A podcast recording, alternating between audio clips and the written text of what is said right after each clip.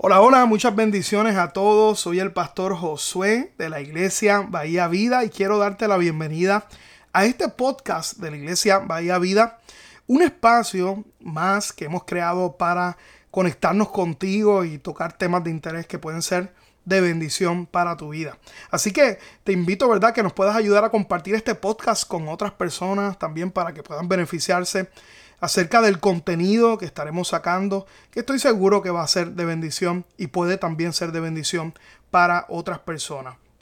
Bueno, hoy vamos a compartir un tema bien interesante eh, que verdad es muy relevante para todas las iglesias.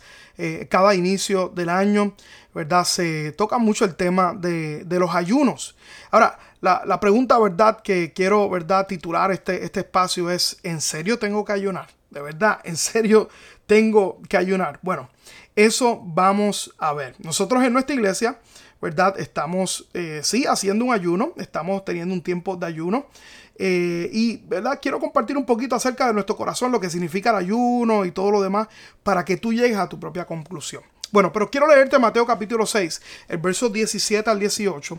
Dice, pero tú cuando ayunes, unges tu cabeza y lava tu rostro para no mostrar a los hombres que ayunan, sino a tu Padre que está en secreto, y tu Padre que ve en lo secreto te recompensará en público.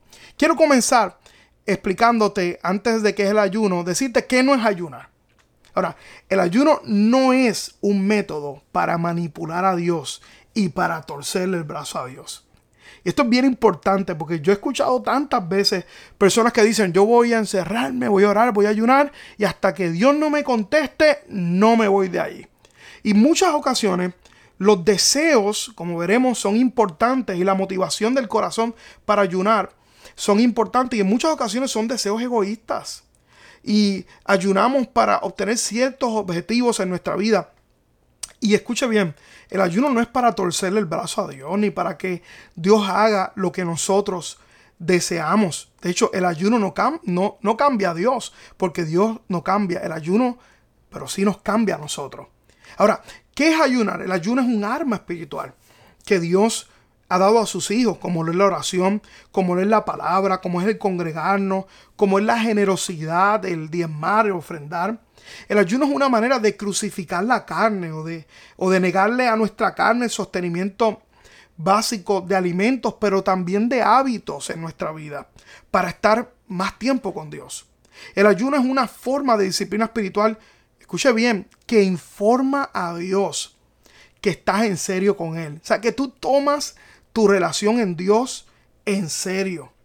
Y el ayuno es parte significativa de nuestro caminar cristiano, al igual que la oración, la lectura de la palabra, y está para cada persona que desee estar más cerca de Dios.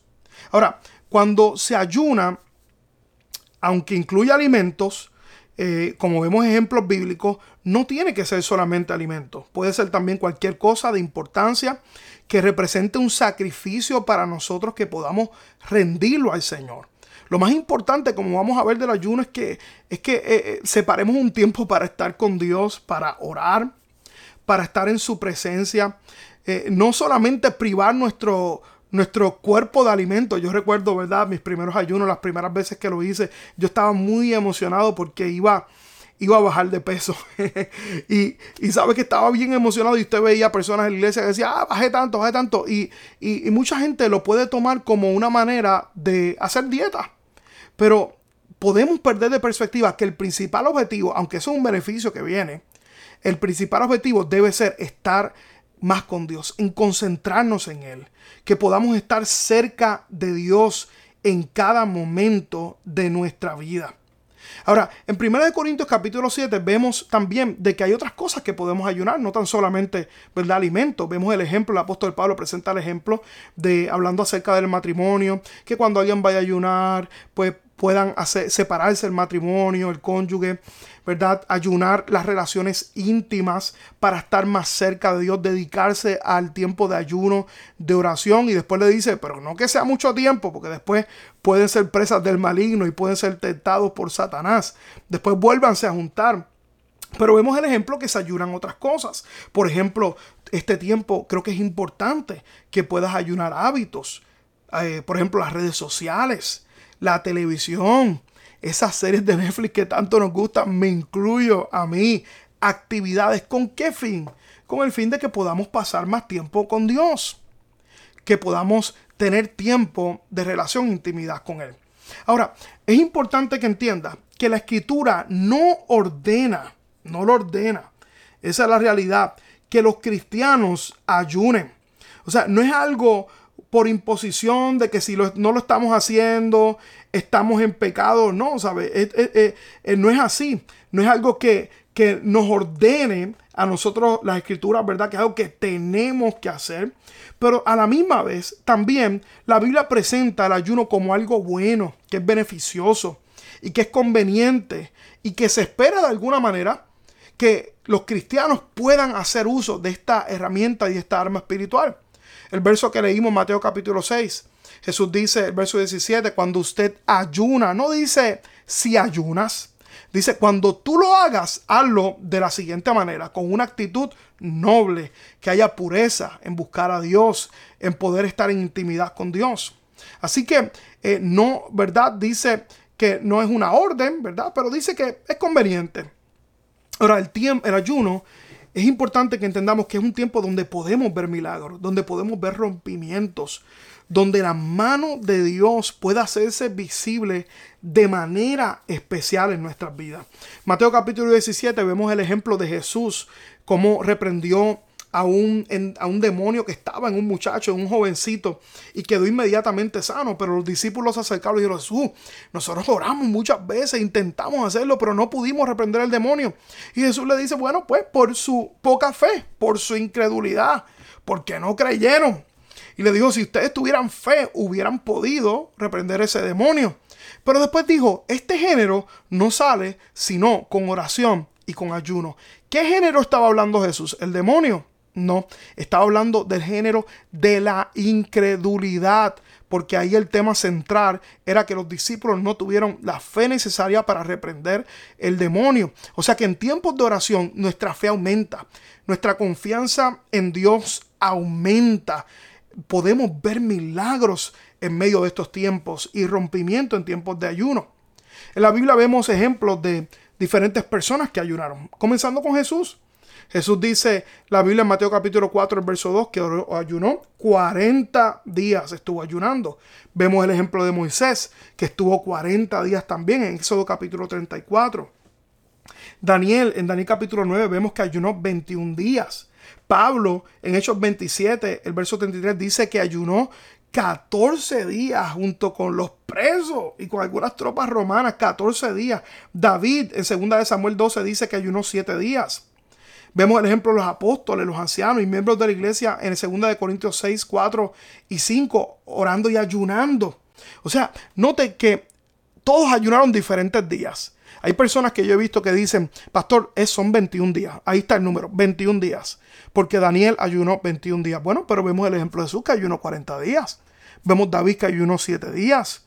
Vemos a Pablo que ayunó 14 días, como es el caso del ayuno que estaremos haciendo nosotros. Así que no es algo sagrado el número. No podemos caer en la religión.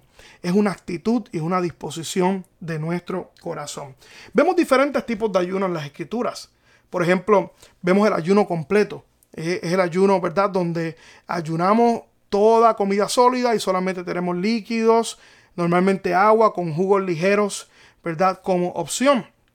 Vemos el ayuno parcial, que implica de abstenernos de comer cualquier tipo de comida por la mañana y por la tarde. O sea que esquipeamos ciertos alimentos. Está el ayuno, por ejemplo, intermitente, que está muy conocido hoy, que eh, se ayunan eh, comidas como tal. Es un ayuno, ¿verdad? Que también vemos el ejemplo bíblicamente, que puede ser una forma de ayuno. El ayuno de Daniel, que es el más común en las iglesias, que implica eliminar ciertos elementos de nuestra dieta. Se elimina la carne, los dulces, el pan, todas esas cosas que nos gustan y consumimos agua, jugos líquidos naturales, frutas, verduras, ¿verdad? Como comida, legumbres. Eh, es una forma de ayuno. También está el ayuno del alma, que es para personas que a lo mejor no tienen mucha experiencia o que tienen a lo mejor problemas médicos que no pueden dejar de comer, pero, pero sí eliminan hábitos en su vida como las series de Netflix, como redes sociales. Mire, usted se sorprendería cuánto tiempo se pierde las redes sociales. Hay un estudio que estuve leyendo de que las redes sociales se pasan más de 700 horas al año. La gente en las redes sociales, las redes sociales vinieron a desmentir la mentira de que no tenemos tiempo para orar y para ayunar. Así que podemos ayunar las redes sociales, la televisión, la serie, con el fin de estar más tiempo con Dios. El ayuno que escojas, lo importante es separar tiempo para Dios. Y hay beneficios en los ayunos, está probado, beneficios espirituales, claro que sí, ¿verdad? Hay crecimiento espiritual, oramos más, estamos más unidos en la familia, en la iglesia, nuestros sentidos espirituales se abren ¿verdad? Para escuchar a Dios, porque en muchas ocasiones hay veces que tenemos tanta prisa y vivimos una vida tan ajetreada y de tanta prisa. Ese es el mal más grande que vivimos en estos tiempos, la prisa, el estrés, el no tener tiempo, el vivir una vida acelerada para no tener y no tenemos tiempo para estar con Dios. Y en estos tiempos de ayuno nuestros oídos espirituales se afinan para escucharle. Separamos tiempo. Yo recomiendo de que si es posible hazlo temprano en la mañana. Levántate un poco más temprano. 30 minutos. Haz el Bible Challenge eh, y allí ten ese tiempo para estar con Dios y tus oídos espirituales se van a afinar. Tu familia, ¿verdad? Va a recibir beneficios. La iglesia, vamos a ver cómo, cómo Dios, si lo hacemos como, como juntos como iglesia, nos unimos vemos cielos abiertos eh, sobre nuestra vida. Eh, y vemos un efecto espiritual de una mejor relación con Dios. Nuestras fuerzas se renovarán, pero también hay beneficios físicos también. Vemos la sanidad del cuerpo, como hay gente que pierde peso, eh, la, hay mejor equilibrio, balance metabólico, nutricional.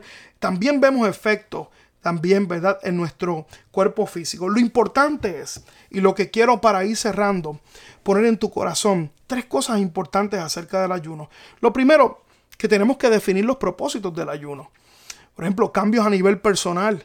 Eh, si, si, si, si, sabes que hay cosas en tu vida que necesitan ser cambiadas en tu carácter, en tus emociones, a lo mejor has estado enfrentando ansiedad, depresión, define bien esos propósitos, que puedan haber cambios a nivel personal en tu vida, que puedas someter, ¿verdad?, hábitos que sabes que te están alejando de Dios, que puedas también, a lo mejor parte de, de definir los propósitos pides, ¿verdad? Este tiempo de ayuno va a ser importante para tu familia. Vas a presentar a tus hijos, a tu familia, a tu cónyuge, a lo mejor que está alejado de Dios.